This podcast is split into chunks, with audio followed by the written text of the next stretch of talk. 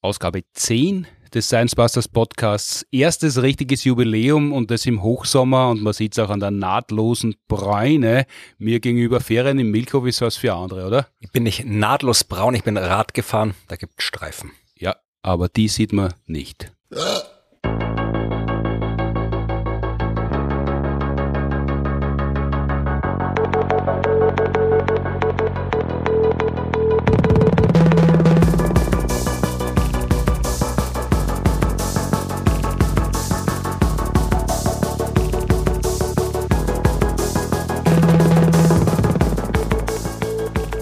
Herzlich willkommen zur zehnten Episode unseres Podcasts, produziert wie immer mit Unterstützung der Uni Graz und der TU Wien. Mein Name ist Martin Puntigam und mir gegenüber sitzt wieder Florian Freistetter, ist nicht umgeschult worden, inzwischen also nach wie vor Astronom. Schönen guten Tag. Wir sitzen im Garten von Florian Freistetter. Es gibt also um uns herum die Geräusche der Wildnis, Tierlaute werden zu hören sein, Wind, Pflanzen, der Paketzusteller könnte läuten, Verbrennungsmotorengeräusche sind auch möglich. Und es gibt im Vernehmen auch ein sehr unverschämtes Eichhörnchen, das ist aber nicht sehr laut, oder? Ähm, ab und zu schnattert schon rum. Und es sind sogar drei mittlerweile, die kommen und sich hier an Nüssen bedienen und die Nüsse dann äh, hektisch in diversen Blumenbeeten vergraben und ab und zu am Tisch rumsuchen, ob sie was finden. Also die Eichhörnchen, die haben hier, das ist so deren, ich glaube, wir haben gute Bewertungen im TripAdvisor Eichhörnchen, weil die, die kommen jetzt immer öfter hier vorbei. Aber ihr müsst die Nüsse nicht suchen. Und nein, nein, also ich tue die Nüsse hin und ab und zu muss ich es wieder aus dem Blumenbeet rausholen, wenn ich was pflanzen will dort. Mhm. A-Hörnchen, B-Hörnchen und C-Hörnchen in Freistädters Garten. Wir werden euch weiter am Laufenden halten. Wir beginnen die Sendung aber traditionell mit Fragen, die wie immer per Mail oder Instagram oder Facebook gekommen sind oder kommen können. Die heutige Hörerfrage stammt vom Toni. Hallo Science Busters. Gelegentlich liest man ja Schlagzeilen wie zweite Erde entdeckt. Mich würde interessieren, welche verschiedenen Faktoren bestimmen eigentlich darüber, ob ein Planet erdähnlich ist. Gibt es dafür bestimmte Standards? Und wodurch definieren sich die Grenzen der Erdähnlichkeit? Also bei welchen Ausprägungen hört ein Planet auf, als erdähnlich zu gelten? Das ist ja eine sehr wichtige Frage natürlich, gerade wo die Klimakrise und ihre Bekämpfung wieder Fahrt aufgenommen haben, nachdem die Pandemie gerade Sommerpause zu machen scheint, zumindest in manchen Gegenden, ist der Planet B ja wieder auf der Speisekarte aufgetaucht. Der Planet B, nach dem wir uns so sehr sehnen für den Fall, dass die Erde doch unbewohnbar wird. Was wäre denn eine zweite Erde? Wer bestimmt das überhaupt, was das sein kann? Ja, also vielleicht, äh, das ist wirklich was, was mir schon seit äh, fast meiner gesamten astronomischen Karriere auf die Nerven geht, dass äh, die Erforschung der Planeten anderer Sterne, die Erforschung der Exoplaneten immer auf diese zweite Erde runtergebrochen wird und immer auf die zweite Erde im medialer Hinsicht. Ja, also immer gibt's wo noch einen Planeten, auf dem Menschen leben können. Das ist eine interessante Frage, aber es gibt viel interessantere Fragen oder viele andere Fragen, die man beantworten kann und äh, die hat ja Toni auch gestellt, ja. Mhm. Also das, was er wissen wollte, war tatsächlich, was macht eine zweite Erde aus und was muss erfüllt sein, damit eine zweite Erde eine zweite Erde ist und das ist eine viel umfassendere Frage als immer nur dieses, dieser mediale Quatsch von wegen zweite Erde entdeckt, weil äh, wenn man so eine Schlagzeile irgendwo liest und die gab es ja wirklich oft. Also ich habe einen Blogartikel geschrieben, wo ich wirklich für jedes einzelne Jahr, seit man Planeten entdeckt hat, immer irgendwie eine passende Schlagzeile, dass die zweite Erde entdeckt worden ist, gefunden habe. Ja.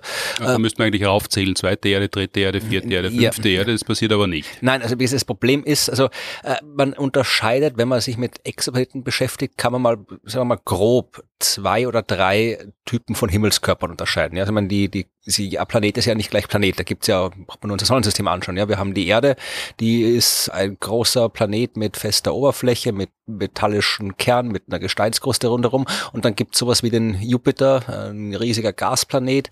Gibt's den Saturn, das ist ein riesiger Gasplanet. Also da, da merkt man schon, dass es unterschiedliche Typen gibt. Ja, und Merkur ist ein winziger Gesteinsplanet. Also äh, Planet ist nicht gleich Planet, so die, nicht ganz so die Vielfalt wie bei den Tieren und Pflanzen. Ja, aber schon eine ganz schöne Abwechslung. Und Exoplaneten sind die, die in anderen Sonnensystemen um andere Gestirne genau. kreisen. Das ist, das sind Planeten, die andere Sterne umkreisen. Und äh, insofern kann man die halt im Prinzip beliebig äh, komplex einteilen, aber die gröbste Einteilung ist, dass man zwischen Gasplaneten unterscheidet und, und da hat die Astronomie eine bisschen missverständliche Wortwahl getroffen, also Gasplaneten und terrestrische Planeten. Das sind die Fachbegriffe. Also mhm.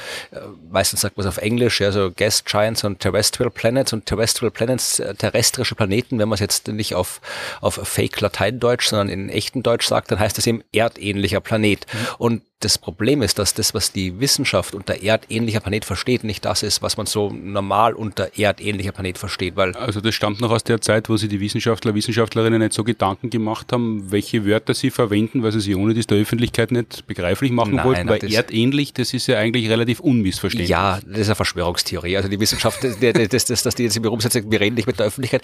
Die Wissenschaft verwendet die Worte, die für sie praktisch sind. Und natürlich sollte man sich eben auch, auch mitdenken, wie kann ich das kommunizieren, aber die Sprache der Wissenschaft ist vor allem mal für die Sprache der Wissenschaft da. Ja? Mhm. Und man muss halt immer aufpassen, wenn man dann transkribiert äh, für die Öffentlichkeit. Und in dem Fall ist es tatsächlich so. Also wenn wir uns die Planeten im Sonnensystem anschauen, ja, wir haben Merkur, Venus, Erde und Mars. Das sind alles Planeten, die einen sehr ähnlichen Aufbau haben. Das sind alles Planeten, die haben einen metallischen Kern und eine feste Gesteinskruste rundherum und darauf eine dünne oder gar keine Atmosphäre. Das heißt, die teilen sich alle den gleichen Aufbau, die teilen sich auch alle eine gleiche Art der Entstehung. Das heißt, es sind Planeten von einem Typ und die Erde ist von diesen vier Planeten äh, dieses Typs der größte und massereichste Planet. Also insofern ist es absolut nicht unlogisch, dass man sagt, wir nehmen das prominenteste Beispiel dieser Gruppe als Namensgeber, als Stellvertreter. Das heißt, das sind die Planeten, die so sind wie die Erde. Dass man, wenn man jetzt quasi das jetzt nicht planetologisch betrachtet, sich denkt, ja,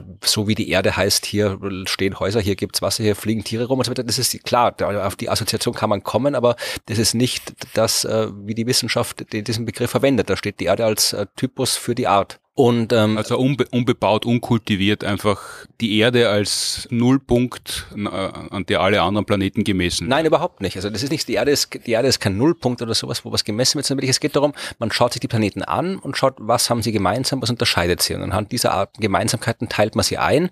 Und die erdähnlichen Planeten, die haben halt alle den, den gleichen Aufbau, ja, zumindest vom Prinzip her sind nicht identisch. Ja, also beim Mars ist der Kern kleiner als bei der Erde. Ja, bei der beim Merkur ist die Kruste dicker. Also, die, aber sie haben alle einen Kern, sie haben alle eine Kruste.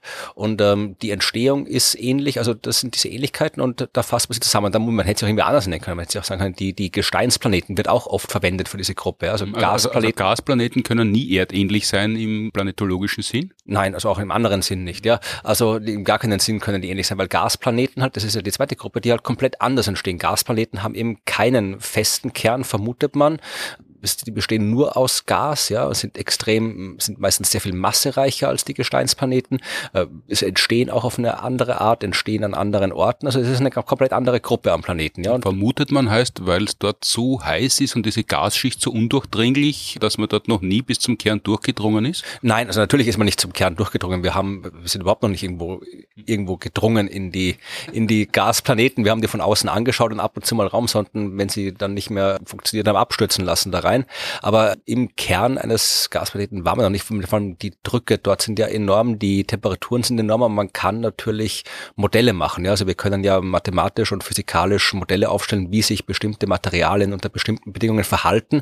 Und dann kann man eben Hypothesen aufstellen, was da passiert. Also bei, jetzt reden wir eigentlich über, nicht über die zweite Erde, aber, aber wenn wir über Jupiter reden, das ist auch interessant. Ja? Also Jupiter ist ein Planet, der halt fast komplett aus Wasserstoff und Helium besteht, aber natürlich nicht äh, als reiner Wasserstoff- und Heliumplanet angefangen haben kann. Ja, mhm. weil das Zeug, das ist äh, sehr leichte Atome, die sind sehr leicht flüchtig und äh, es braucht quasi irgendwas, was die festhält. Und mhm. wenn wir uns äh, vorstellen, wie das Planetensystem entstanden ist, dann war da nach der Entstehung der Sonne vor viereinhalb Milliarden Jahren vor allem jede Menge Staub und Gas, das diese junge Sonne umkreist hat.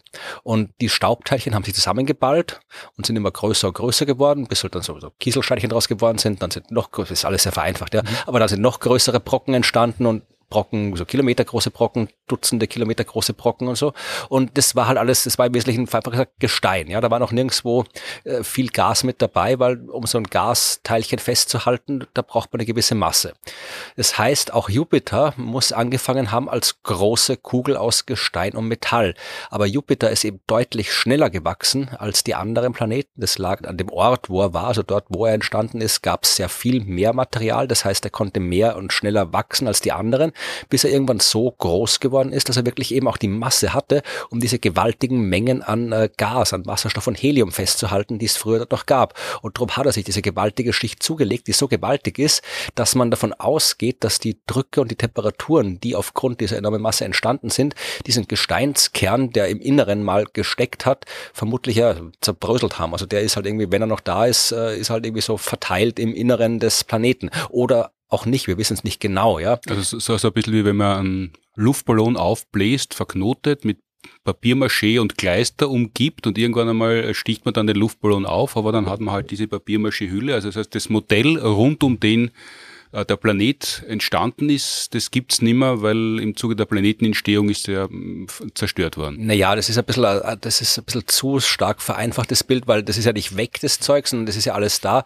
Es ist, es ist kein, kein, kein Hohlraum im Jupiter, Aber wo ist das, das Ding sublimiert oder ist das Nein, verflüssigt oder liegt das als Brösel vor oder man weiß es nicht Man genau. weiß es halt nicht. Aber es ist halt, äh, die, die Drücke und Temperaturen, die dort herrschen in so einem riesen Gasplaneten, das kann man kaum im Labor nachstellen. Man kann theoretisch berechnen, was dann passiert, ja, wenn, wenn, die, wenn die herrschen, aber man hat es halt noch nie wirklich beobachtet. Es, äh, man weiß jetzt nicht, ob da quasi diese, ob da noch eine Gesteinskugel, Metallkugel irgendwo im Zentrum wirklich noch ist oder ob die halt einfach das Material, aus dem sie bestanden ist, sich halt im Laufe der Jahrmilliarden halt im ganzen Jupiter verteilt hat und jetzt mit den ganzen anderen Gasen da rumschwirrt, äh, die da jetzt, äh, die da halt die Große der Masse ausmachen. Also da gibt's Raumsonden, die genau deswegen dorthin fliegen und äh, die auch deswegen unterwegs sind. Ich bin mir nicht sicher, ob das jetzt Juno ist oder ob Juno schon schon äh, wieder der andere war, aber es gibt auf jeden Fall äh, Raumsonden, die beim Jupiter unterwegs sind, die genau diese Frage beantworten wollen.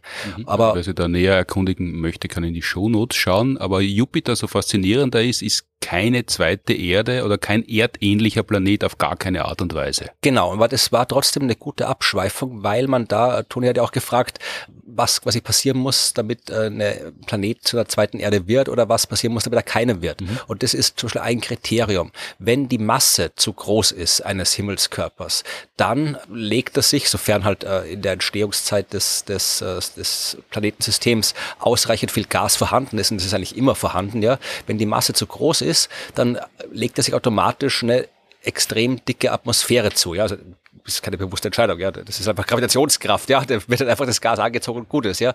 Und äh, deswegen. Das ist nicht so wie im, im Lokal, wo man sich angreizeln kann, was, womit der Burger serviert wird, mit Atmosphäre oder ohne. Nein, also wenn die, wenn eine gewisse Mindestmasse überstiegen wird, dann äh, kriegt man eben einen Planeten, der dann eher ein Gasplanet ist. Aber es gibt auch so Zwischenstufen, also Neptun und Uranus zum Beispiel bei uns, die werden, wenn man es in der groben Einteilung belässt, halt äh, zu den Gasplaneten gezählt, aber meistens, wenn man genauer sein will in der Wissenschaft, dann nennt man sie die Eisriesen oder Eisplaneten, weil die halt doch ein bisschen anders sind, die sind ein bisschen kleiner, haben ein bisschen weniger Masse, da ist es durchaus wahrscheinlich, dass da noch ein Gesteinskern drin ist, die sind auch deutlich kälter, also das sind so Mittelding. Und ja, also irgendwo ist halt die Erde ist tatsächlich schon äh, wenn man es anschaut, sehr groß. Ja? Also von den Gesteinsplaneten im Sonnensystem ist die Erde die größte.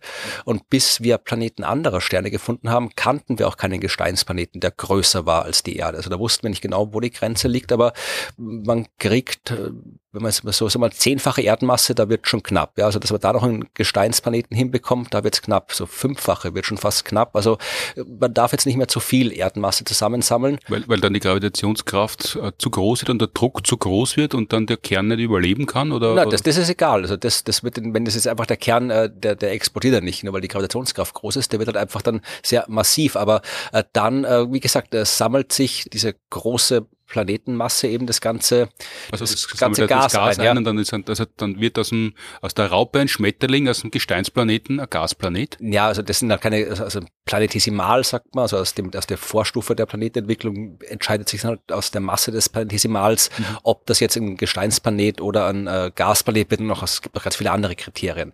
Aber wie gesagt, die Masse ist auf jeden Fall mal ein Hauptkriterium dafür, ob ein Himmelskörper erdähnlich ist oder nicht im astronomischen Sinn, aber auch ein, und so hat Toni auch die Frage wahrscheinlich gemeint, auch ein äh, wichtiges Kriterium, ob ein Planet erdähnlich ist im landläufigen Sinn, also ob dort lebensfreundliche Bedingungen herrschen.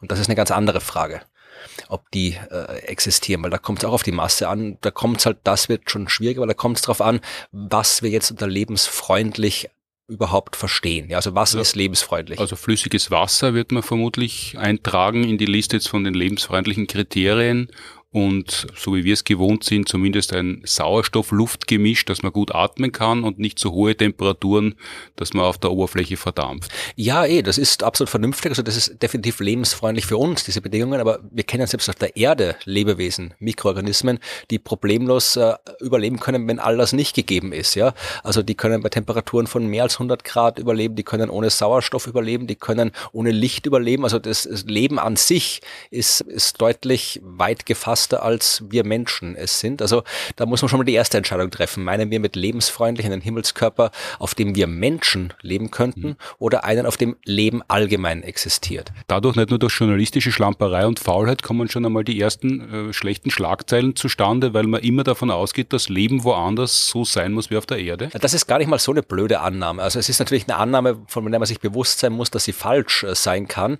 ja, weil wir halt einfach schlicht und einfach, wir kennen ja kein anderes Leben als es auf der Erde. Ja. Das heißt, heißt, und wir haben auch noch nicht verstanden, warum das Leben auf der Erde genau so ist, wie es ist. Und wir wissen nicht, ob es vielleicht auch anders sein könnte. Wir wissen nicht, was für andere Arten von Leben es geben könnte. Ja? Also es gibt jede Menge Hypothesen und die gehen dann oft weit in die Science Fiction hinein, von irgendwie Silizium-basierten Leben und Leben, das irgendwie flüssigen äh, Stickstoff braucht zum Überleben oder was auch immer. Ja, also da gibt es jede Menge Hypothesen, aber das wissen wir halt alles nicht. Das heißt, wenn wir wissenschaftlich seriös arbeiten wollen, dann bleibt uns kaum eine andere Wahl, als uns mit der Frage nach Leben so wie auf der Erde zu beschäftigen, äh, weil ja, das kennen wir halt, das andere kennen wir nicht. Wir können, äh, auch wenn es um die Suche danach geht, also wir können nicht nach etwas suchen, mhm. wenn wir nicht sicher sein können, dass wir es merken, wenn wir es gefunden haben, ja. Und äh, das, das, das macht überhaupt also keinen das, Sinn. Es wäre natürlich blöd, wenn man es dann findet und man entdeckt es nicht, dann naja, und es ist niemand da, der heiß und kalt sagt. Ja, weil wenn man, wenn man, wenn man nicht wissen, wie das Leben, wie das andere Leben sein kann, dann können wir es auch nicht finden. Ja, also wenn ich zu dir sage, da geh bitte mal ins Kammer und bring mal den Nafelstups, dann wirst auch da stehen und nicht wissen, was du bringen sollst, weil du nicht weißt, was es ist, ja. Also, also deshalb ist es auch so seltsam und oft auch unvernünftig, wenn, wenn Leute unbedingt glauben wollen, dass es irgendwo eine andere Existenz und Materie und Energieform geben möge, die wir halt noch nicht entdeckt haben. Dann kann das sein, aber es gibt halt keinerlei Belege dafür und deshalb ähm, ist die Annahme auch nicht sehr vernünftig. Es kommt davon, also kommt davon, wie man es annimmt. Ja, also selbstverständlich gibt es die Disziplin der Astrobiologie, die ist unter anderem genau dazu da, um halt sehr interdisziplinär herauszufinden, wie und unter welchen Bedingungen Leben noch existieren kann, die anders sind als auf der Erde. Also die überlegen sich, kann Leben ohne Wasser existieren und was bräuchte man dann für andere Flüssigkeiten, äh, die Leben ermöglichen und wo kann man die finden, auf welche Art der Himmelskörper. Also da, da wird schon geforscht dazu, aber das ja ist halt nicht so einfach. Also da, da haben wir noch keine wirklich guten Sachen und die einzige Art von Leben, die wir bis jetzt, wenn überhaupt, zweifelsfrei nachweisen können, wenn es denn was sein sollte, ist halt Leben, das ungefähr so funktioniert wie hier bei uns auf der Erde, also das irgendwie ja fotosynthetisiert oder sonst irgendwie Zeug macht, das wir hier kennen, ja, mhm. dann haben wir eine Chance, das nachzuweisen. Aber diese Annahme, dass Leben so sein muss wie hier bei uns auf der Erde, das ist nicht die, die zu den schlechten Schlagzeilen führt. Das ist eher so eine Mischung aus ja, schlechter oder zu euphorischer Wissenschafts-PR und äh, schlechten und oder zu unkritischen Wissenschaftsjournalismus, ja. Weil dann wird zum Beispiel ein Planet entdeckt und da kommen wir auch gleich wieder auf die Frage von Toni zurück, ja. Mhm. Äh, Astronomen und Astronomen entdecken einen Planet eines anderen Sterns, ja. Das passiert mittlerweile häufig, ja. Fast täglich entdeckt man neue Planeten. Das erste und fast das einzige, was man über diese Planeten wissen kann mit den momentanen Methoden ist, wie weit ist der Planet vom Stern weg, welche Masse hat der Planet und welche Größe hat der Planet. Ja, also diese drei Dinge, die kann man wissen. Meistens weiß man nicht alle drei auf einmal, aber man kann prinzipiell alle drei wissen. Alles andere rauszufinden über so einen Planeten ist schwer bis unmöglich mit den aktuellen Methoden. Das heißt, ich weiß jetzt zum Beispiel, okay, ich habe einen Planeten, der hat ungefähr die Masse der Erde, ist ungefähr so groß wie die Erde und befindet sich ungefähr so weit von seinem Stern entfernt wie die Erde von der Sonne und der Stern ist ungefähr so ein Stern wie die Sonne. Ja, also sowas, solche Planeten Planeten kennen wir, ja. Und dann kann man daraus schließen, ja, äh, wenn der Planet die gleiche Größe und die gleiche Masse hat, dann hat er auch ungefähr die gleiche Dichte, also wird er ungefähr die gleiche Zusammensetzung haben wie die Erde.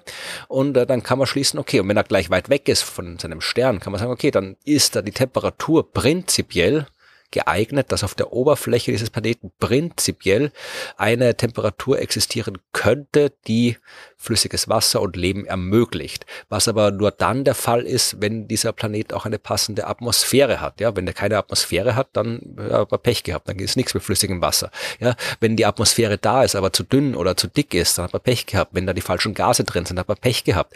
Äh, das sind alles Kriterien, die wichtig sind. Es gibt noch mehr Kriterien, auf die man dann später vielleicht noch kommen. Wie das kann heißt, man die Atmosphäre überprüfen aus der Ferne? Mit den derzeitigen Methoden so gut wie gar nicht. Also vor allem nicht bei so kleinen Planeten wie die erdähnlichen. Bei Gasplaneten geht's ab und zu, dass man ein bisschen was über die Atmosphäre rausfindet, auch bei anderen Planeten. Aber das sind eher Sonderfälle, wo halt alles gerade passt. Also da müssen wir wirklich auf die nächste Generation der Teleskope warten, die können das. Aber wenn halt dann mal so ein Planet entdeckt wird, ja, dann natürlich, wenn die Wissenschaftlerinnen und Wissenschaftler darüber berichten, dann schreiben die eine Pressemitteilung und dann schreiben die das rein. Ja, dann schreiben die halt rein. Wir haben einen Planeten, einen terrestrischen Planeten entdeckt in der sogenannten habitablen Zone. Mhm. Und die habitable Zone, die, das ist ein Konzept, das in der Astronomie auch weit verbreitet ist und wo ich nicht ganz glücklich bin damit. Ist der Astronomie aber wurscht leider. Aber äh, das ist, die habitable Zone ist halt genau das. Die hängt im Wesentlichen nur vom Stern ab. Ja, mal ein Buch schreiben. Dinge in der Astronomie, mit denen ich nicht glücklich bin. Ja, das könnte ist ein guter Titel. Da gibt es einiges, ja. Aber wie gesagt, die habitable Zone in ihrer simpelsten Version ist eigentlich nur ein Konzept, das nur von den Eigenschaften des Sterns abhängt. Also man hat einen Stern, man weiß, der Stern hat die und die Temperatur, ja, die, die Leuchtkraft, das kann man halbwegs einfach bestimmen. Und dann sagt man, okay, wenn ich so weit vom Stern Stern weg bin, in dem Abstand, ja, da ist die Leuchtkraft, die Temperatur gerade so, dass auf einem passenden Planeten mit der passenden Atmosphäre und allen anderen passenden Dingen die Bedingungen lebensfreundlich sein könnten. Das ist die habitable Zone. Also ja. wenn der Stern groß ist und hell leuchtet, ist die habitable Zone entsprechend weiter weg. Genau. Und wenn es ein kleiner Stern ist, dann, dann muss man ganz nah dort sein, weil sonst hat man überhaupt genau. keine Chance, genug Wärme zu kriegen. Genau. Das ist das Konzept der habitablen Zone. Aber das Problem ist, wenn ich dich in der habitablen Zone des Sonnensystems irgendwie rausschmeiße und äh, ins Weltall und da ist kein Planet, dann hast du auch Pech gehabt, ja, dann nutzt überhaupt nichts, dass es die habitable Zone ist, wirst trotzdem sterben, ja, weil du halt den passenden Himmelskörper brauchst. Und in der habitablen Zone des Sonnensystems zum Beispiel liegt natürlich die Erde, ja, aber der Mars liegt auch in der habitablen Zone und die Venus liegt auch in der habitablen Zone und die sind aber alles andere als habitabel. Das heißt, die habitable Zone ist ein sehr missverständliches Konzept. Und wenn jetzt dann eben in die Wissenschaft eine Pressemitteilung macht und da drin steht, ja, wir haben einen terrestrischen Planeten in der habitablen Zone des Sterns entdeckt, dann ist es halt ja, wenn man sich nicht auskennt, sehr leicht falsch zu verstehen. Weil wenn ich höre, ein erdähnlicher Planet in der lebensfreundlichen Zone, naja, was denke ich mir dann? Wenn ich jetzt mhm. keine Ahnung habe, dann denke ich mir, ja, das muss eine zweite Erde sein, weil wenn der ist erdähnlich, ja, und der ist in der lebensfreundlichen Zone, also eine Planet wie die Erde, dort, wo es Leben geben kann, klingt dann so, als hätte man die zweite Erde entdeckt. Und manchmal äh, nutzen die, die, die PR-Stellen der UNIS das auch aus, dieses potenzielle Missverständnis und schreiben dann auch explizit dazu, ja, und äh, dort könnte Leben existieren.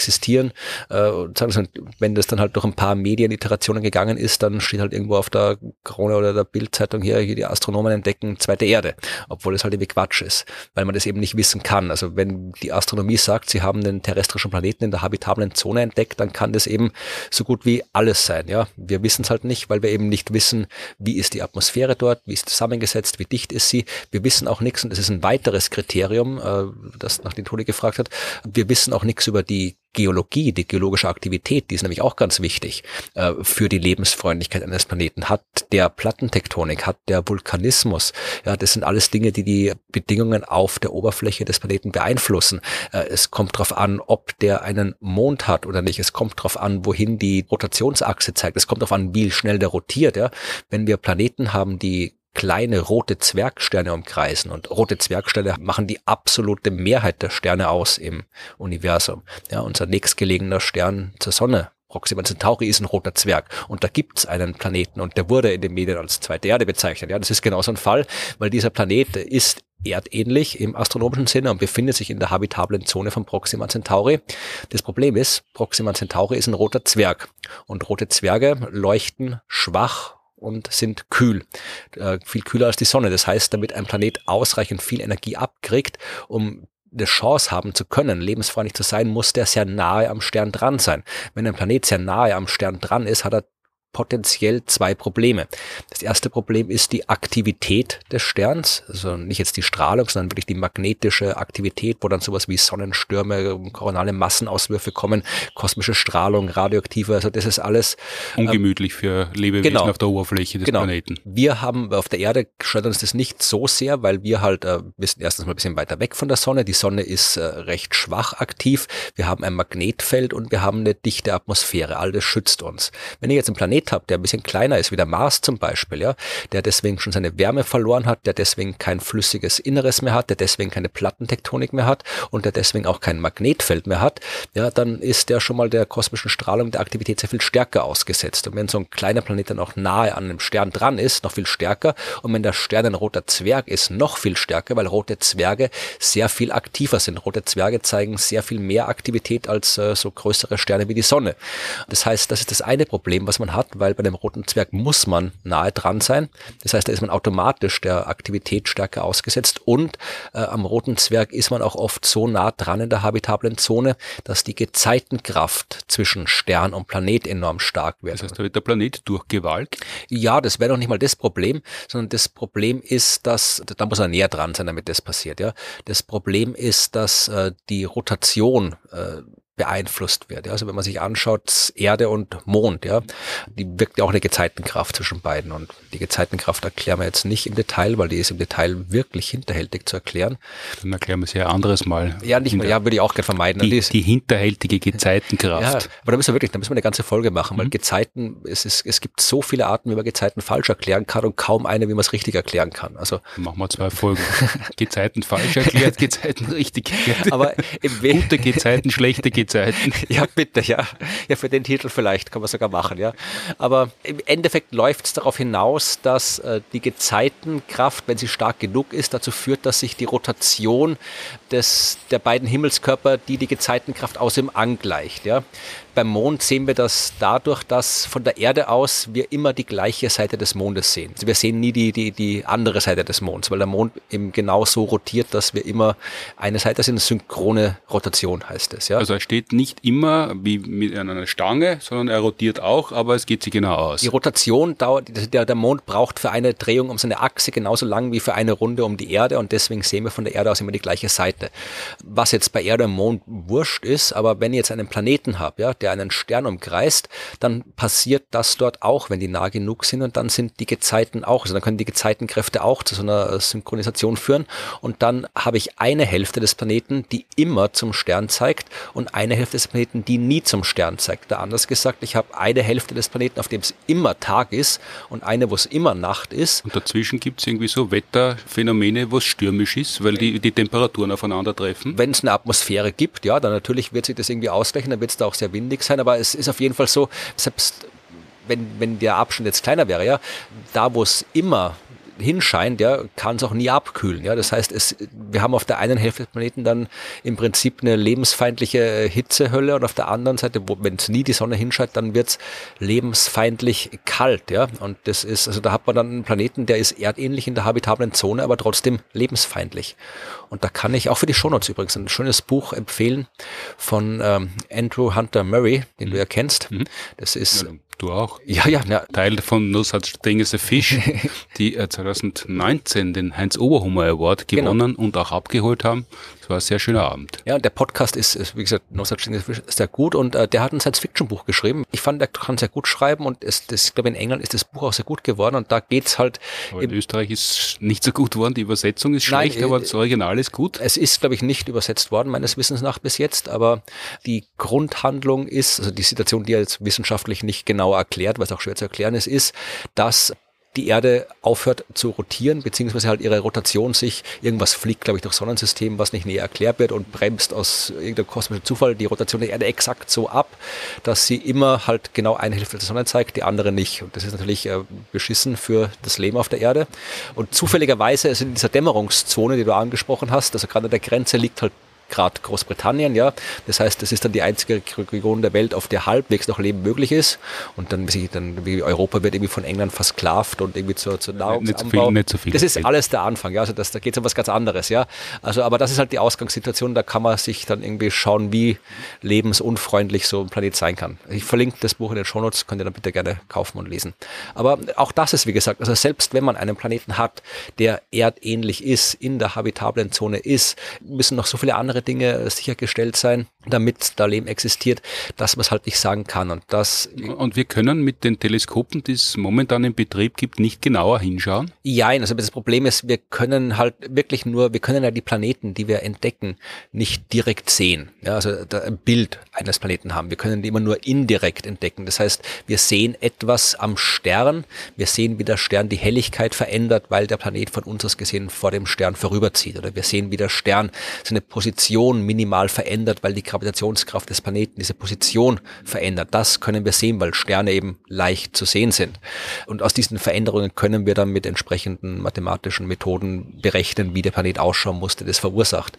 Planeten direkt sehen, das haben wir in einer Handvoll Fällen bis jetzt geschafft, ja. Und direkt sehen heißt in dem Fall auch nur, wir haben halt ein bisschen Licht des Sterns, das vom Planet reflektiert wird in unseren Teleskopen. Das heißt nicht, wir haben da ein Satellitenbild, so wie wir es irgendwie im Wetterbericht von der Erde haben, sondern wir haben ein wesentlich halt an, an Lichtpunkt an Schwachen in der Aufnahme vom Teleskop. Das heißt, Planeten sehen bei uns. Aber, aber nur das Licht, das vom Stern über Bande in, in die Teleskope gekommen ist, das gilt dann schon als direkte Beobachtung des Planeten. Naja, wie willst du das denn sonst machen? Ich meine, selbst wenn du hinfliegst, ja, der Planet leuchtet ja auch nicht von selbst, wenn da nicht so viele Leute wohnen, die Lichter eingeschaltet haben. Okay, also das, das, ist aber nur so ein Lichthuscher von einem Planeten und kein klares, scharfes Bild. Nein, also wie gesagt, also klare, scharfe Bilder wird es nicht geben. Ja. Also es wird in, in absehbarer Zukunft keine klaren, scharfen Haufen Bilder von den Planeten anderer Sterne geben, weil also müssten wir hinfliegen. Ja, und das wird so schnell nicht passieren.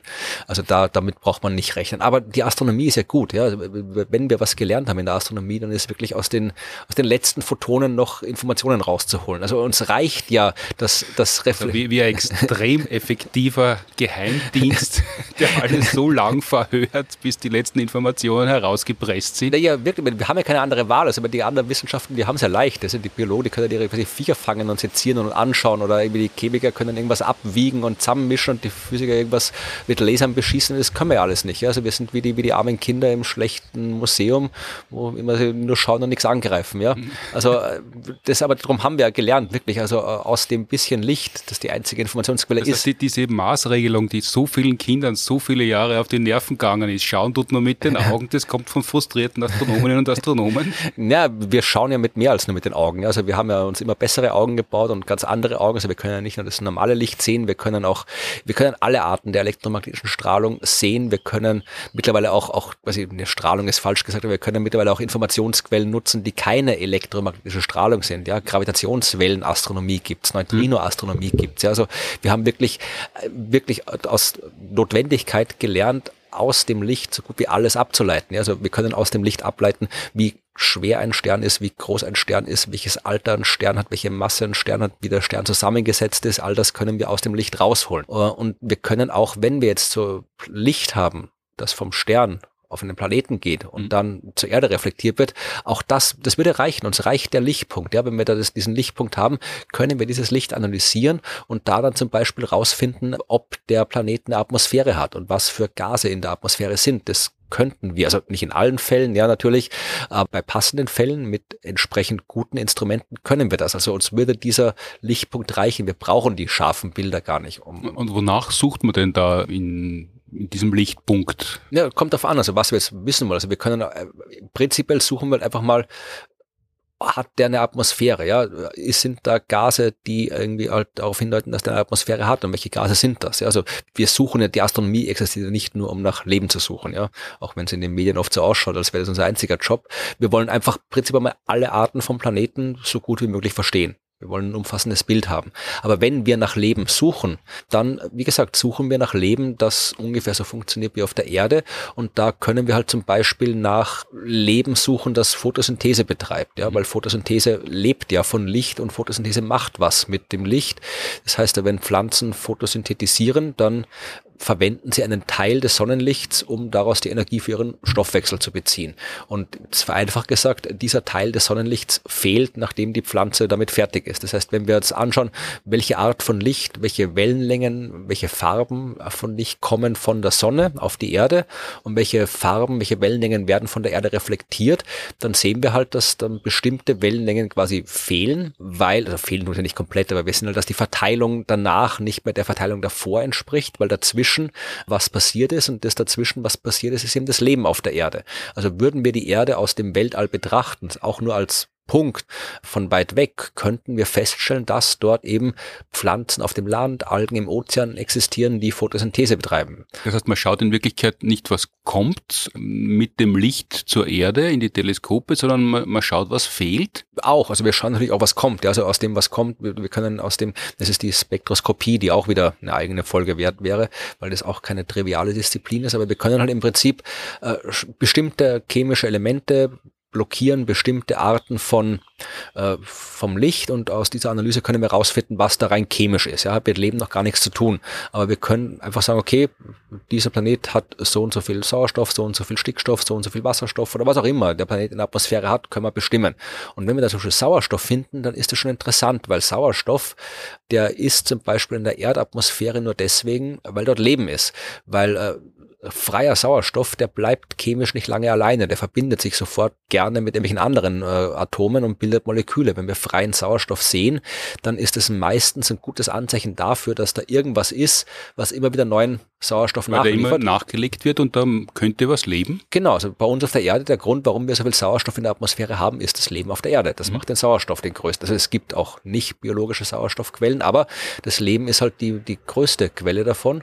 Und fänden wir jetzt Sauerstoff in der Atmosphäre eines anderen Planeten, dann wäre das schon interessant. Wenn wir dann auf diesem anderen Planeten auch noch die Anzeichen finden, eben für Photosynthese, wenn wir sehen, dass da zum Beispiel Teil vom grünen Licht fehlt, ja, weil das grüne Licht eben verwendet wird bei der Photosynthese. Das ist grad, na, stimmt nicht. Umgekehrt. Umgekehrt, ja. Das also grüne Licht wird gerade nicht verwendet, ja. Also die also Pflanzen also, sind ja deshalb grün, weil sie grün nicht brauchen können. Genau, also wir würden dann zum Beispiel sehen, dass das äh, rotes Licht und blaues Licht weniger da ist, als da sein soll. Und wenn wir das auch noch sehen, dann wäre das ein weiterer sogenannter Biomarker wie der Sauerstoff. Also das, das, was die Leute so schätzen am Garten, dass es im Frühling grünt, das ist eigentlich das, was die Pflanzen wegwerfen und sagen, da nehmt's, das können wir nicht brauchen?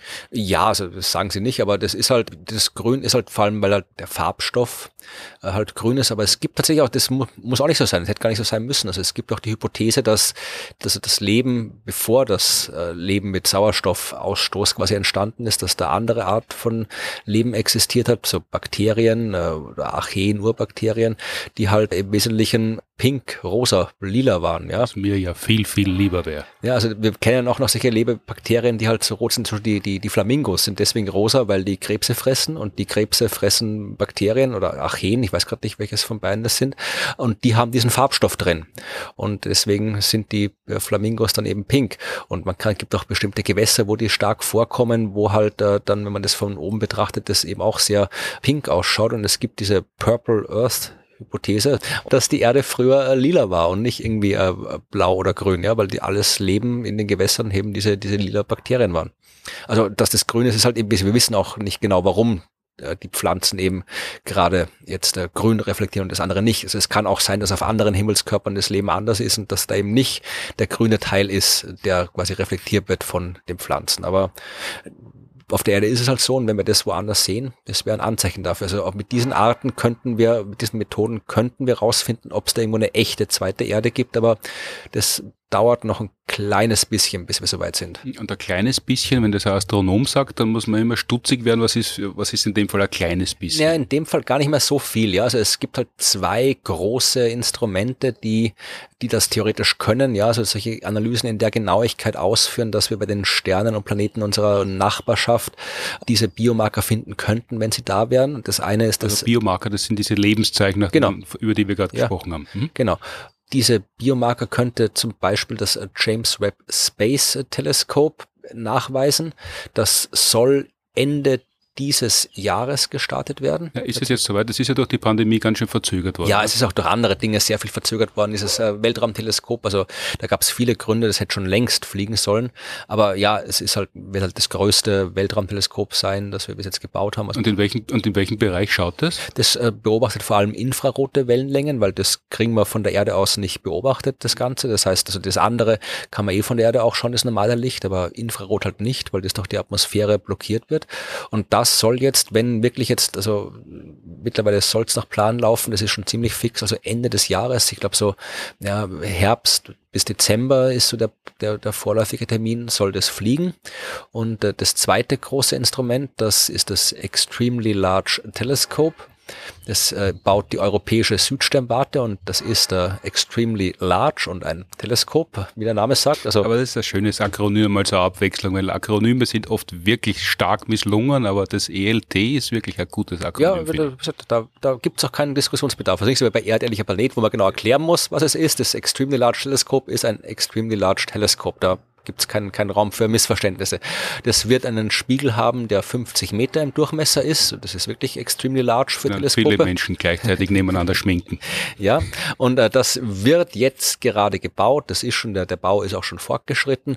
Und da, das wird jetzt nicht Ende des Jahres fertig sein, aber also Ende des, sagen wir mal, auch wenn wir Verzögerungen jetzt noch mit einrechnen, ja, Ende des Jahrzehnts wird das fertig sein. Dann gehen die in Betrieb, das eine fliegt. Wie lang fliegt es denn wohin eigentlich? Ja, das fliegt, das bleibt schon bei der Erde, das wäre blöd, wenn es wegfliegt, weil dann ja, kriegen wir keine Daten aber. Aber wo, äh, in irgendeinem erdnahen Orbit, kreist ja, es um das, die Erde oder? Das wird sich äh, ein bisschen von der Erde entfernen und zwar in einem der Lagrange-Punkte, mhm. die wir schon in einer der vorigen Folge mhm. besprochen haben, wo es ums Geoengineering. Folge 4 war das. Genau. Und da, also diese Lagrange-Punkte, wo man halt quasi nicht in einer Umlaufbahn um die Erde ist, sondern in einer Umlaufbahn um die Sonne, aber wo sich die Kräfte von Erde und Sonne, die wirken halt gerade so aufheben, dass man sich leichter tut beim Manövrieren und vor allem in, in dem Fall wird so positioniert, dass die Erde das Teleskop von der Sonne abschirmt. Ja? Und weil natürlich möchte man die Sonne überbelichtet gerne ein bisschen, wenn man die im Bild hat. Also schaut man, dass man die nicht im Bild hat. Und die Sonne fotografiert immer mit Blitz. Und deswegen ist die Erde ist eine gute, gute Abschirmung. Also da wird es rumfliegen. Ja, und das andere, das ILT auf der Erde, das, das steht in Chile auf dem Berg und wird Ende des Jahrzehnts in Betrieb gehen. Aber in Betrieb gehen bedeutet ja nicht, dass man dann am nächsten Abend in der Tagesschau im Zeit ein Bild eröffnen kann, dass es sofort Neuigkeiten gibt. Wie lange dauert es dann, bis es Daten gibt und wie lange dauert es, bis die so aufbereitet sind, dass es Erkenntnisse gibt und nicht nur Missverständnisse? Kann man echt nicht vorhersagen. Also wenn man sich anschaut, andere Fälle, also das Gravitationswellenobservatorium LIGO, das hat im Wesentlichen Gravitationswellen entdeckt, nachdem man es eingeschaltet hat. Noch nicht mal, eigentlich war es noch im Testmodus, ja, mhm. und dann hat schon Gravitationswellen nachgewiesen gehabt. Also das hat man wirklich eingeschaltet und dann das entdeckt, was man entdecken wollte. Und dann hat es halt noch so, ich glaube, das war da so ein halbes, dreiviertel Jahr, bis man halt das so weit ausgewertet hat, dass man es verkünden konnte. Da ging es halt schnell. Bei anderen Dingen, also das erste Bild eines schwarzen Lochs, ja, das auch 2019 äh, veröffentlicht worden ist, da hat man zehn Jahre lang dran gearbeitet, bis man die Daten gehabt hat dafür. Mhm. Also äh, das heißt, das kann ein paar Monate später sein, dass die zweite Erde endlich ausgerufen wird, aber es kann auch Jahre dauern oder, oder nie passieren, ja. oder ist die Wahrscheinlichkeit schon hoch, dass man es mit den Geräten entdeckt? Ja, ne, das, die Wahrscheinlichkeit ist hoch, dass man mit den Geräten entdeckt, aber wir wissen nicht, wie hoch die Wahrscheinlichkeit ist, dass es was zu entdecken gibt. Mhm. Aber es kann ja auch sein, dass es keine zweite Erde gibt. Das ist ja Bereich des Möglichen. Wenn, was, was ich für wahrscheinlich halte, ist, dass da draußen ein Planet ist, der tatsächlich, sagen wir mal, äh, Bedingungen bietet wie die Erde. Also ich bin mir ziemlich sicher, dass unter den vielen, vielen Planeten, und wir wissen, dass es viele sind, ja, also mehr als Sterne mhm. sind die Planeten. Und wir wissen, äh, dass es auch Planeten gibt, eben die in der habitablen Zone sind. Da wird es auch noch mehr geben. Und ich bin eigentlich davon überzeugt, dass es kann eigentlich kaum sein, dass da kein Planet ist, der jetzt, andersrum ich bin davon überzeugt, dass die Erde nicht der einzige Planet ist, der wirklich eben lebensfreundliche Bedingungen bietet. Also wir werden auch noch einen anderen Planeten finden, der äh, eine Atmosphäre hat, die prinzipiell lebensfreundlich wäre, der Temperaturen hat, die prinzipiell lebensfreundlich sind. Was wir nicht wissen ist, ob auf so einem Planeten zwangsläufig Leben entstehen muss. Das wissen wir nicht. Also äh, eine zweite Erde an sich, die werden wir finden in den nächsten 10 bis 20 Jahren. Mhm. Leben, und damit meine ich jetzt nicht intelligentes Leben, das ist eine ganz andere Frage, darüber rede ich halt nicht, das, das lehne ich ab, das machen wir in einer anderen Folge, aber das ist, das, da muss man noch viele ganz andere Missverständnisse klären. Also Leben meine ich jetzt wirklich so also Algen, grüner Schleim oder sonst irgendwas im Ozean. Meerrotz. So Meerrotz, ja. Wie in der Türkei so große Karriere gemacht hat am Beginn des Sommers. Genau, ja, also sowas, ja, Mikroorganismen. Also wenn es sowas gibt außerhalb der Erde, da auch, also wenn es das gibt, ja, auch in den nächsten 20 Jahren findet man das, aber wir wissen halt nicht, wie die Chancen stehen, dass es gibt. Kann auch sein, dass wir es nie finden. Aber wenn es es gibt, dann 20 Jahre. Gut, ist eingeloggt. Wir werden in 20 Jahren in einer Ausgabe des Science Busters Podcasts darüber berichten.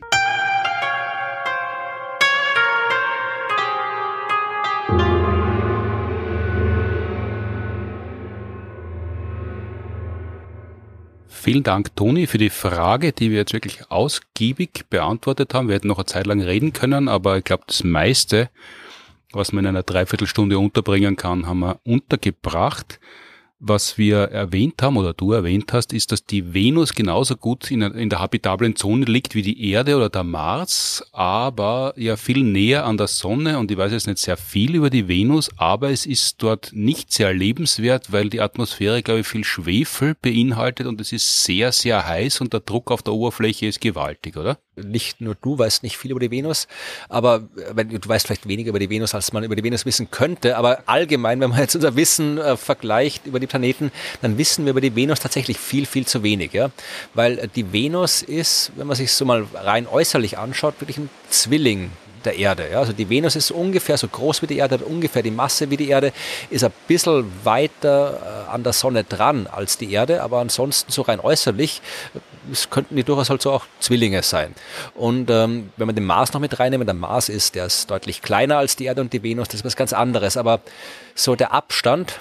Ja, das sind Nachbarn, das sind nicht die Eichhörnchen, das sind Nachbarn nehmen wir den Mars noch mit rein. Ja? Also der Mars liegt ja auch in der habitablen Zone, wenn man es so, äh, je nachdem, wie man es definiert. Und der Mars ist auch nicht lebensfreundlich. Und da kann man eben sich fragen, warum ist das so? Was unterscheidet diese drei Planeten? Und der Mars ist ja, der Mars ist die zweite Erde des Sonnensystems, wenn man so will, sowohl medial als auch planetologisch. Ja, wir, sind, wir haben ja quasi, wir sind ja schon so gut wie dort. Also wir haben schon ein Handtuch auf dem Mars gekriegt. Also es ist eine Frage der Zeit, bis wir dort, bis wir uns dort in ja, die Sonne legen können. Und ich bin ein großer Freund der Marsforschung. Ja, das ist urspannend, was da passiert mit den ganzen Rovern und so weiter. Aber es ist halt, wir fliegen halt immer nur zum Mars. Ja, der ist auch einfacher, ja, weil die auf Jupiter und Saturn kann man nicht rumfahren. Ja, und, weil wir halt irgendwann einmal die silberne Nadel vom Tourismusverband Mars bekommen wollen für, für langjährige Treue. Der Mars ist halt deswegen so interessant, ja, weil wir doch wieder, weil weil wir halt, ja, wenig überraschend die Welt menschenzentriert sehen, weil wir halt Menschen sind, ja, da kann man nicht viel ändern dran. Aber der Mars ist halt ein Planet, da kann man sich vorstellen, ja, da kann man sich vorstellen, da landet ein Raumschiff und dann steigen Menschen aus. Das kann man sich gut vorstellen, weil das möglich ist und das wird wahrscheinlich irgendwann auch passieren. Auf der Venus kann man sich das nicht vorstellen, weil auf der Venus, wie du vorhin gesagt hast, äh, auf der Oberfläche der Venus hat es 450 Grad mhm. Celsius. Da kann man schlecht aussteigen oder halt, ja, schon, aber man wird nicht weit kommen, wenn man da aussteigt. Der Druck der Atmosphäre ist enorm enorm. Also die Atmosphäre ist viel, viel dichter als auf der Erde. Wenn man die gesamte Venusatmosphäre hernimmt, dann hat die 90 mal so viel Masse wie die äh, Atmosphäre der Erde. Mhm. Also wenn man einen Druck erleben will, wie auf der Venusoberfläche, muss man auf der Erde in 900 Meter Meerestiefe fahren. Da drückt genauso wie auf der Oberfläche der Venus. Und das größte, der Großteil der Venusatmosphäre ist tatsächlich Kohlendioxid. Aber es ist tatsächlich Schwefel drin. Das äh, führt dann dazu, dass es eben auch Schwefel regnet. Mhm. Aber nicht auf der Oberfläche. Also da regnet nichts runter soweit.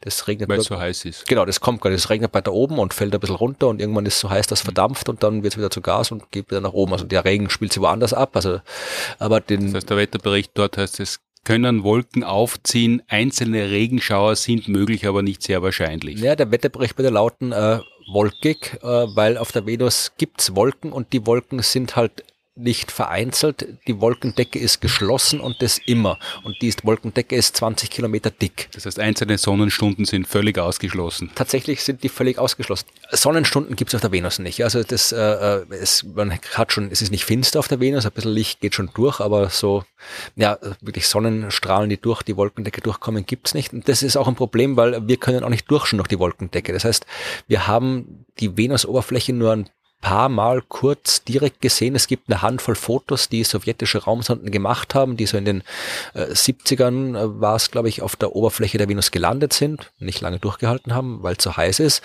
Und alles andere, was wir über die Venus wissen, wissen wir, weil wir von außen drauf geschaut haben. Wir haben die Oberfläche mit Radarstrahlen abgetastet. Das heißt, wir wissen halt irgendwie, wo Berge sind und wo Täler sind und so weiter und wo Krater sind. Aber wirklich gesehen haben wir sie nicht. Und das ist auch ein Unterschied, ja, weil wenn wir Menschen was sehen können, dann ist es immer cooler für uns, als wenn wir es uns nur vorstellen müssen. Und den Mars können wir halt sehen, ja. Da können wir wirklich super Bilder machen davon und bei der Venus nicht. Und deswegen ist, auch aus anderen Gründen, es ist auch viel schwieriger zur Venus zu fliegen als zum Mars, ja, weil die Venus näher an der Sonne liegt. Und deshalb ist es heißer und man muss anders den Landeanflug gestalten? Das ist das Problem. Wir reden jetzt nur vom Hinfliegen, nicht vom mhm. Landen. Landen ist wieder was ganz anderes. Hinfliegen ist schwieriger, ja, weil ähm, ja, die Venus ist näher an der Sonne und da ist die Gravitationskraft stärker. Das heißt, äh, kann sich vorstellen, wenn man sich die Gravitationskraft wie ein Trichter vorstellt und im Inneren des Trichters sitzt die Sonne, dann sind wir außen am Trichter und die Venus ist weiter drin. Und wenn wir da jetzt reinfliegen, ja, dann werden wir immer schneller. Und wenn wir dann aber dann, dann, dann fliegt man an der Venus vorbei, äh, weil die Gravitationskraft der Sonne schon so groß ist? Ja, naja, wir wollen ja nicht vorbei vorbeifliegen. So beifliegen ist noch einfacher, aber wir wollen ja dort in der Umlaufbahn gehen. Mhm. Das heißt, wir müssen dann halt wieder abbremsen und das braucht Energie. Und das heißt, das ist wesentlich aufwendiger als raus zum Mars zu fliegen zum Beispiel. Ja, das heißt, es gibt viele Gründe, warum es schwierig ist, äh, zu, schwieriger ist, zur Venus zu fliegen.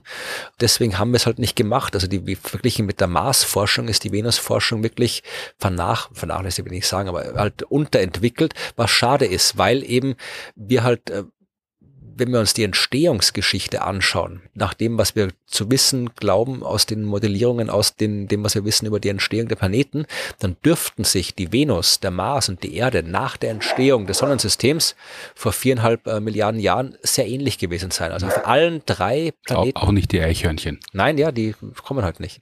Ja, auf allen drei Planeten könnte es lebensfreundliche Bedingungen gegeben haben. Auf allen drei Planeten könnte es flüssiges Wasser gegeben haben. Also äh, wir wissen, dass es auf dem Mars früher flüssiges Wasser gegeben hat. Mhm. Äh, wir gehen davon aus, dass es auch auf der Venus früher flüssiges Wasser gegeben hat. Da könnte sogar sein, dass die deutlich früher lebensfreundlicher war als die Erde. Das ist eine der Hypothesen, ja. Also, aber wie auch immer man es jetzt genau vom Zeitablauf her nimmt, auf jeden Fall ist nicht unwahrscheinlich, dass eben alle drei Planeten, Venus, Erde, Mars, nach Entstehung in der Frühzeit des Sonnensystems lebensfreundliche Bedingungen aufgewiesen haben. Mhm.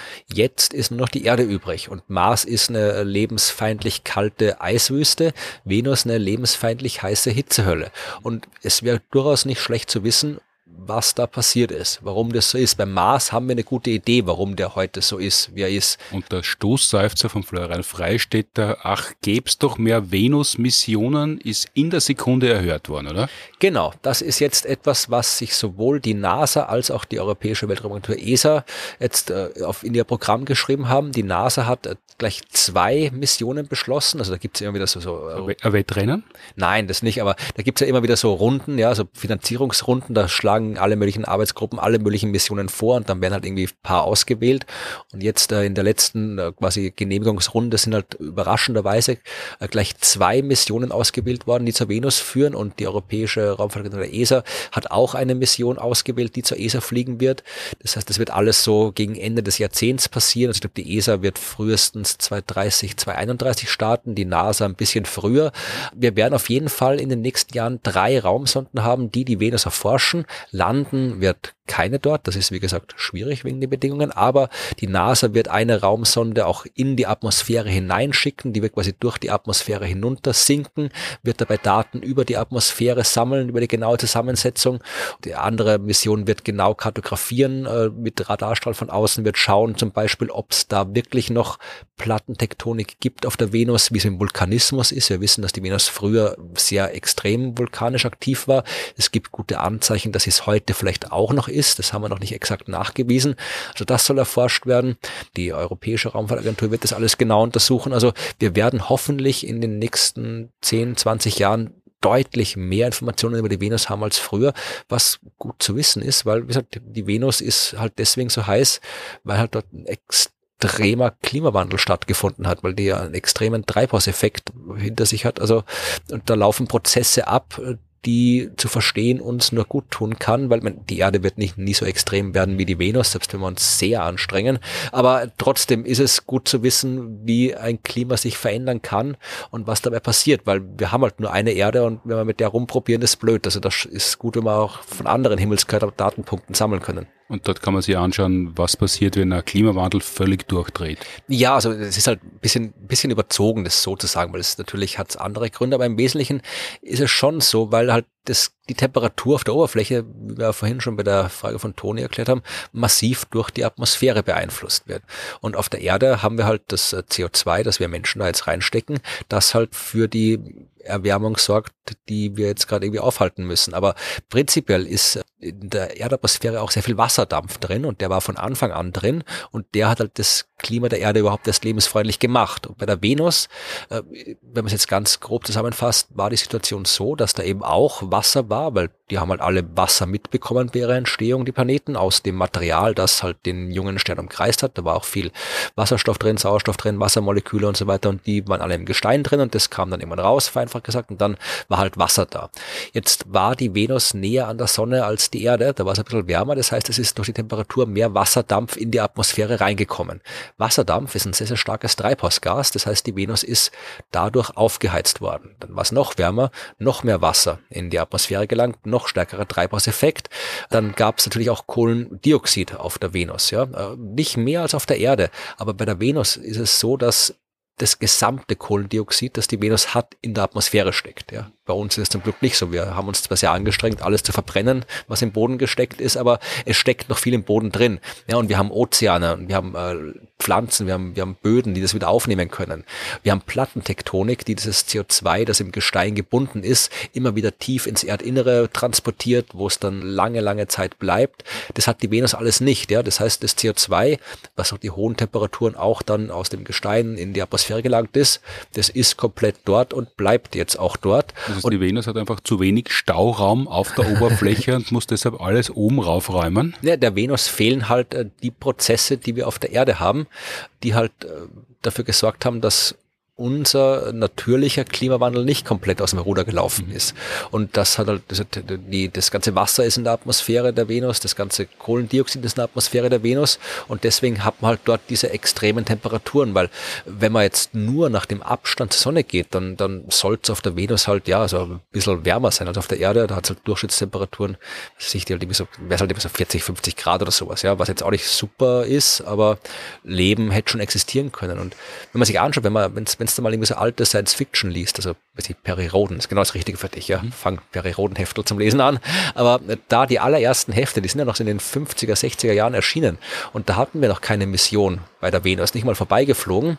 Und in vielen frühen Science Fiction Romanen aus der Zeit gilt die Venus noch so als Planet, so als, als Dschungelwelt wird es gern dargestellt. Ja, vielleicht auch noch ein bisschen so, so Dinosaurier rumlaufen und so das heiße tropische Dschungelwelt, was tatsächlich dem Stand des Wissens, sagen wir mal, nicht aktiv widersprochen hat damals. Ja, das hat man aber auch in der Wissenschaft, war zwar damals schon klar, dass es eher nicht so ist, aber es hätte durchaus auch so sein können, dass eben unter dieser dichten, dicken Wolkenschicht der Venus halt so eine tropische, warme Welt liegt. Ja. Das wäre eher eine Sensation gewesen, wenn man das herausgefunden hätte. Eh, also das war halt, äh, man hat dann halt ziemlich bald mit den Raummissionen in den 60ern und 70ern festgestellt, okay, da ist es doch ziemlich heiß, aber sagen wir mal, das, wenn man jetzt heute so auf die, die alte Science Fiction liest und sich wundert, was haben die damals für einen Scheiß geschrieben, ja, weiß doch jeder, dass das nicht so ist? Nein, weiß nicht jeder, wissen wir noch nicht so lange. Mhm. Aber wir wissen halt auch noch nicht im Detail, was da abgelaufen ist und äh, wir wissen auch nicht, vielleicht gibt's doch Leben auf der Venus. Hat ja erst vor wenigen Jahren, zwei, ein, zwei Jahren, drei Jahren, was heißt, dass Phosphine äh, gefunden worden sind, die ja, und, und Phosphine klingt zwar ein bisschen wie ein gespitzter Mädchenvornamen, äh, aber, aber es ist ganz was anderes. Ja, es war glaube ich nicht mal vor drei Jahren, es war glaube ich letztes Jahr oder Anfang dieses mhm. Jahres. Mhm. Also ähm, das ist tatsächlich, also Anfang dieses Jahres hat man herausgefunden, dass es doch nicht der Fall ist. Ja, weil also am, am, auf der Oberfläche der Venus, da gibt's nichts, also zumindest nach allem, was wir wissen, ja, kein, kein Leben, das so funktioniert wie das auf der Erde, weil weil da hat es 450 Grad.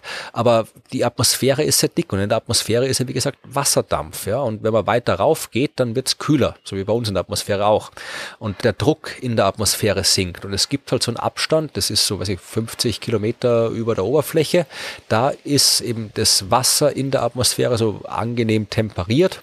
Da hat es Temperaturen zwischen 0 und 100 Grad. Da gibt es, wie gesagt, Wassertröpfchen, die rumfliegen. Da gibt's, äh, der Druck hat ungefähr Erdenniveau. Das heißt, da in dieser Atmosphärenschicht, da gibt's Bedingungen, die potenziell lebensfreundlich sind. Es gibt keinen Boden, auf dem man rumlaufen könnte, aber es gibt natürlich so äh, auch halb Science Fiction, halb Wissenschaft, so Konzepte, dass man da irgendwie so Schwebestädte. Genau, man muss halt aufpassen, weil der der Schwefelregen ist halt dann immer noch da, ja, und da oben regnet es dann auch, also da braucht man dann auch die unsere säurebeständigen Regenschirme dafür. Aber wäre möglich. Es ist halt Science Fiction möglich, aber es ist nicht unmöglich. Aber was halt möglich wäre, sind wirklich Mikroorganismen, weil die leben ja auch bei uns in der Atmosphäre, ja. Die schweben ja auch bei uns rum. Das ist denen ja wurscht. Ob die jetzt in der Luft fliegen oder am Boden rumkrabbeln, die können ja, kriegen ja alles hin. Und manche halten ja Schwefel ganz gut aus. Genau, das auch. Und es gab vorher schon immer wieder Überlegungen, dass man quasi so in der Atmosphäre der Venus so eine Art Lebenszyklus von Mikroorganismen haben könnte, die halt quasi so aufsteigen, absinken, aufsteigen, absinken und dann je nachdem mit den unterschiedlichen Bedingungen klarkommen. Und dann hat man eben Beobachtungen Beobachtungen gehabt, die eben eine bestimmte Chemikalie, eben dieses Phosphin, mhm. äh, nachgewiesen haben und man kennt eigentlich keine, keine nicht biologische Quelle für diese spezielle Chemikalie, mhm. für diesen chemischen Stoff. Und deswegen war das ein starkes Anzeichen dafür, dass da tatsächlich eben irgendein Mikroorganismus in der Venusatmosphäre rumschwirren muss, der das erzeugt. Also natürlich nur, weil wir keine nicht biologische Quelle kennen, die das in diesen Mengen erzeugt, heißt das nicht, dass es die nicht geben kann, ja. Das Eichhörnchen ist gerade gekommen übrigens. Da bei der Nusskiste sitzt gerade. Stimmt, ja. ja. Also, wir haben hier Leben. Nach den, all den anderen, also es kann natürlich auch nicht biologische Quellen geben, die das Phosphin erzeugen, aber wir kennen keine Quelle, die es in den Mengen erzeugt. Mhm es kann natürlich diese Quellen geben und wir wissen halt nicht, was auf der Venus abgeht. Wir haben jetzt mittlerweile durch weitere Beobachtungen nachgewiesen, dass das Phosphin in der Menge nicht existiert. Das war im Wesentlichen Beobachten, kein Beobachtungsfehler, es war ein Fehler in der Datenauswertung, den man da gemacht hat. Was aber nicht heißt, dass es diese Mikroorganismen nicht vielleicht doch gibt. Also auch das sind Gründe, aus denen wir dort dringend wieder hinfliegen sollten, um uns das genauer anzuschauen.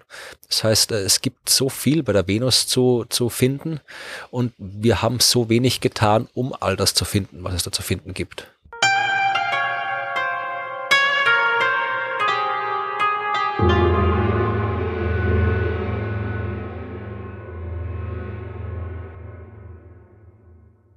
Und wir werden selbstverständlich als Medium weiterhin exklusiv über die Entdeckungen zweiter Erden und Leben auf der Venus für Sie, für euch berichten. Das waren die beiden Themen, die wir heute abgehandelt haben. Exoplaneten, zweite Erden, was das bedeutet, zweite Erde, wie das definiert ist und was uns denn bei der Venus-Raumfahrt bevorsteht. Und wir sind wieder angelangt beim Tipps und Empfehlungen und äh, Jobangebote Teil unseres Podcasts und heute gibt es wieder eine Empfehlung. Ja, also Job habe ich keinen anzubieten, aber ich möchte einen Podcast empfehlen und zwar äh, den Podcast Krautnah. Mhm. Es ist ein kleiner Podcast, also der hat jetzt, äh, ist jetzt mach, machen Pflanzenforscher und eine Pflanzenforscherin, mhm. Botaniker äh, sagt man auch dazu, zu den Leuten und ähm, der erscheint, wie gesagt, der erscheint einmal im Monat, mhm. ist aber sehr interessant. Ich habe gedacht, Pflanzenforscher, erstmal höre ich den recht gern äh, und ich habe gedacht, der passt gut zu der Folge heute, weil es geht ja um, um Pflanzen, um Leben. Im Wesentlichen geht es darum, einerseits äh, werden dort interessante Themen aus der Botanik vorgestellt. Also auch eine Wissenschaft, wo die Dinge rausfindet, die man erzählen kann. Äh, durchaus auch mit, mit Weltraumbezug. Also in einer der letzten Folgen zum Beispiel ging es um äh, Pflanzenanbau im Weltall oder auf der Raumstation und sowas. Und was auch, ja diesen lilanen Salat. Genau, ja, sowas wird alles da, haben sie besprochen.